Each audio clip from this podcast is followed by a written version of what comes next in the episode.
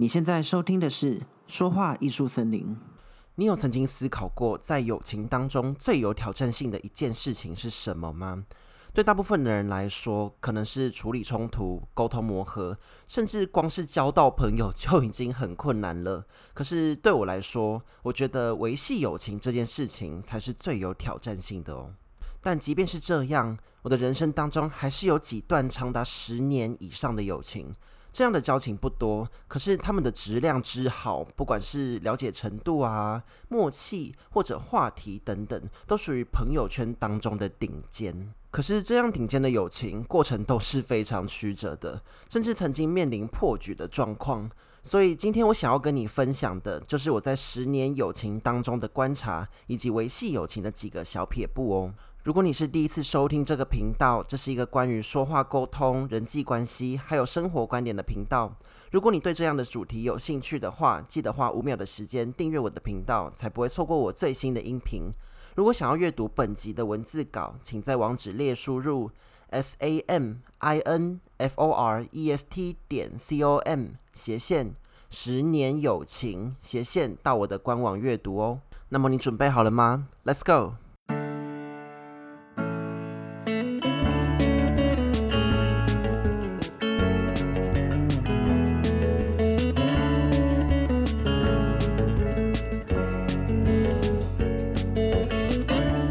我是山姆，好久不见，最近过得还好吗？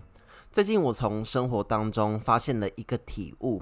自从我很市侩的相信金钱可以买到快乐，并且开始有一点自己的收入之后，花钱让自己开心的取向开始变得非常的多元，包括了旅行啊、shopping、玩游戏氪金、吃美食，或者和朋友聚会等等。直到今年终于出了社会，生活上的大小事都要靠自己微薄的薪水负担，然后开始学着理财之后呢，我发现娱乐这项预算的使用途径开始变得狭窄了一点。在我花钱买快乐的各种方式当中，我渐渐的开始把 shopping、游戏这些比较偏向物质享受的部分剔除掉，把大部分用来娱乐的钱都花在跟朋友的聚会上。这一切都是在一个冥冥之中，随着我自己的想法逐渐改变跟发生的。后来我发现这是一个很棒的转变诶，在花钱买快乐的这条路上，我开始重视的事情不再是满足物质欲望上的享受，而是心灵层面上的满足。跟朋友相约见面、吃饭、聚会、聊天的这条撒钱的道路中，心灵的满足程度它还是有区分的哦。而质量最好，甚至快要满出来的那种顶级满足，几乎都来自那些认识了近十年，甚至超过十年的朋友之上。为什么十年的友情有这么强大的威力，可以造就心灵上无限量的满足？我觉得在很多面向都是有迹可循的。然后我也相信，如果你身旁有一两个这样的友情，你也一定曾经感受过这样的满足。比方说，前一阵子我跟一位认识将近十年的高中朋友一起吃饭，正好跟他聊起自己是不是应该要转职的这个话题，分析了一轮自己的个性，然后对下一份工作的期待之后，基本上我还是非常的混乱。可是这个时候，这位朋友他只是停顿了一下，然后用一种很轻很淡的语气跟我说。哎，你应该只是希望你可以在工作当中掌控更多的东西，对吧？我说真的，我听到的当下真的是吓傻了，因为确实我现阶段的工作是个谨守 SOP 的工作，几乎没有可以让我拥有自己的想法或是自由掌控它的空间，而这样的性质确实跟我的个性大相反，完全不适合。结果没想到。这个重点竟然是在我思考转职的时候，从来没有想到，也没有突破过的盲点。我觉得这一次的经验，让我真正惊讶的是那种被一个人不费吹灰之力就看破的感觉。这种默契还有了解，也确实是我们用了无数次的交流、吵架、沟通之后淬炼出来的。而这个淬炼的过程，一启动就是八年喽。这个就是我在十年友情当中看见的力量，把我们互相扶持、一起走过的那些人生经历记录下来，最后在某一次为难的时刻，你只需要一句简短的话，就可以把你点醒，给你方向。通常这样的友情在我们的人生当中，它绝对有举足轻重的地位，也同样是我们建立人际关系的道路当中充满意义的一座里程碑。可是当然啦，这只是其中一个例子。十年友情的模样，基本上是千千万万种的。除了我刚刚说的以外，还有那种每次约都能聊十个小时以上的，或者彻底明白我的弱点，但他总是会自动 back up 我的。还有一位从幼稚园认识到现在总共十七年的朋友，即使我们中间有八年的时间没有相见，却还是一见如故，而且无话不谈哦。诶，所以说这样的友情啊，它到底要如何维系呢？我必须承认，这些十年以上的友情过程其实都走得还蛮辛苦的，包括常常吵架的，也包括一些外在原因而无法时常联络的。那么以下的内容呢，我想分享三个我在每一段十年友情当中的观察，还有一些我们可以尝试着去做的事情。十年友情的第一个观察，认清主动还有被动的关系。我曾经跟一位认识了十一年的国中朋友吵过一次大架，而这个争执发生在我们国中的时候，也就是我们最冲动、最叛逆的那个阶段。我觉得国中的时候，荷尔蒙在我身上作祟的地方，就在于我非常看重友情这个人际关系。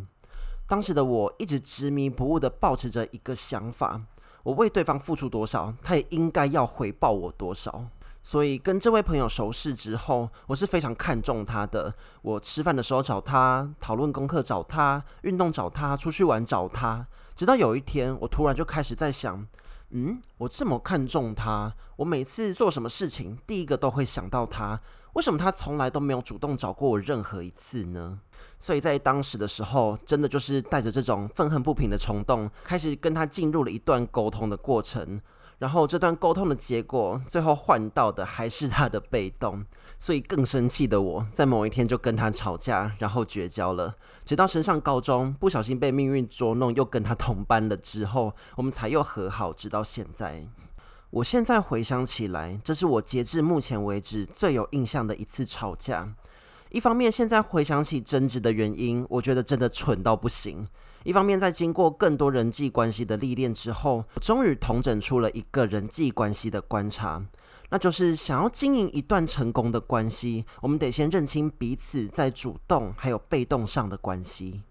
我的意思是，一个人是主动型或者被动型，基本上都是个性上的天赋。如果你想要维持一段长久的友情，我们就得先认清彼此所扮演的角色，然后好好的扮演并且诠释它。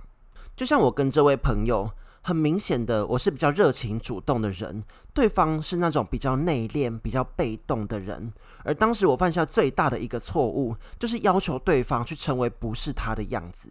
现在回想起来，这段友情在当时其实是可以很简单的，只要我好好扮演这个主动的角色，确保每一次在跟他互动的过程没有造成他的不舒服，我就应该继续的主动下去。我们再把视角拉远一点。去看看每一个朋友群，不管是约吃饭、约喝酒，或者约出去玩，一定会有一些人，他们习惯担任揪团的角色，然后其他的人则成为被揪的对象，对吧？正是这样的互补关系，让彼此或者一群人的关系可以紧密连结。太多主动的人就会容易打架，太多被动的人就没办法维持关系嘛。所以呢，当你能够而且愿意跟一位朋友，甚至一群朋友继续交往的时候，一定要先认知自己和彼此的特性，然后好好的扮演那个角色，创造刚刚好的互补关系，你们的友情才有不断连结并且持续下去的可能哦。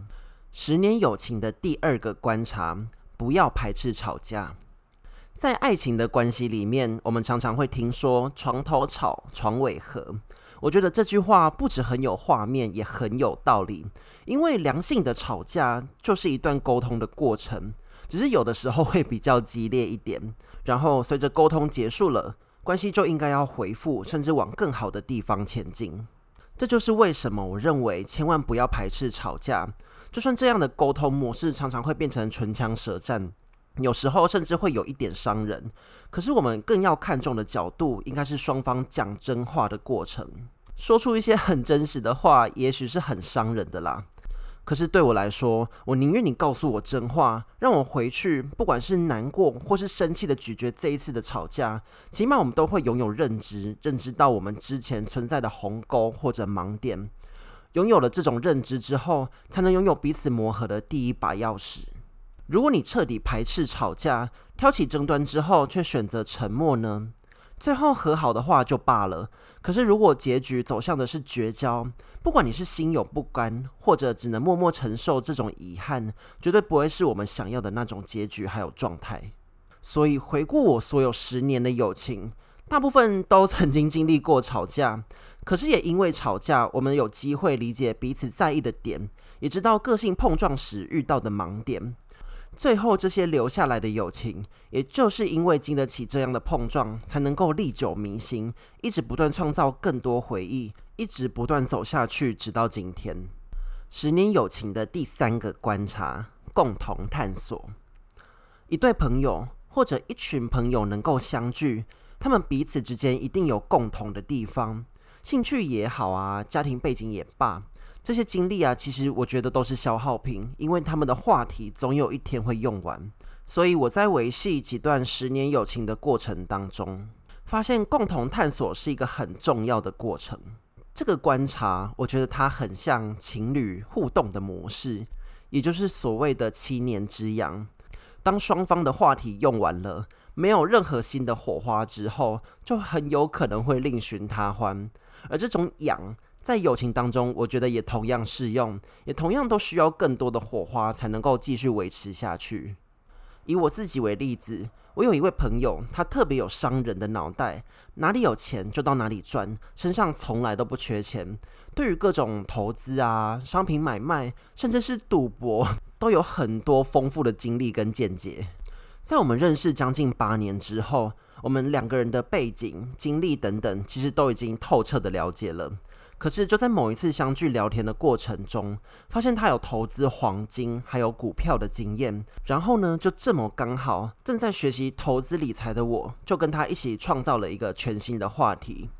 之后我们就不只聊工作、生活、感情这类平凡的琐事，我们甚至会加入那种，诶，哪一档股票好像不错，诶，怎么分析股票的走势？今年的配息的报酬率怎么样？这种更有深度的话题。而这就是我们近期碰撞出的一个全新的火花。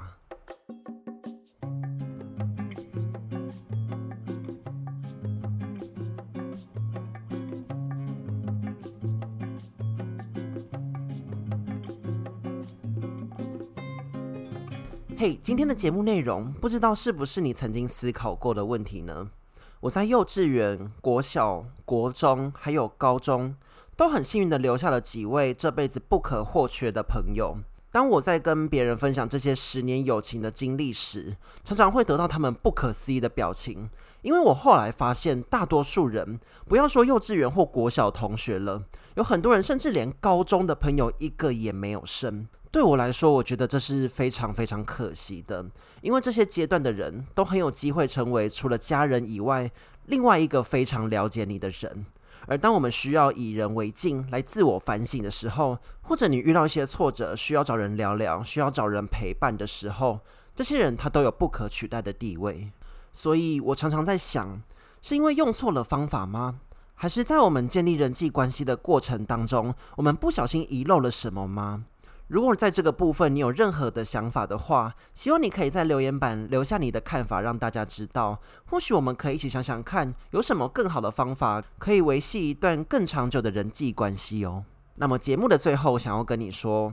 说话跟人际关系是一门艺术，它的灵感常常就藏在我们的日常生活当中。细心观察，然后在平常的生活中努力练功，你也能够成为挥洒这门艺术的毕卡索哦。在这边，我也想要请你花一点时间想想，你都用什么样的方式去维系一段你很重视的友情呢？希望你能在留言板分享你的看法，让大家参考看看。或许你的方法可以让其他人创造出一段更棒的友情哦。非常感谢你的收听。如果你喜欢今天的内容，希望你能帮我留下五星的评分还有鼓励。如果你不喜欢的话也没有关系，你的意见绝对可以让我们的节目变得更好，也可以让更多有需要的人看见我们哦。下礼拜天晚上九点，欢迎你再回到说话艺术森林里走走，希望能再见到你喽，拜拜。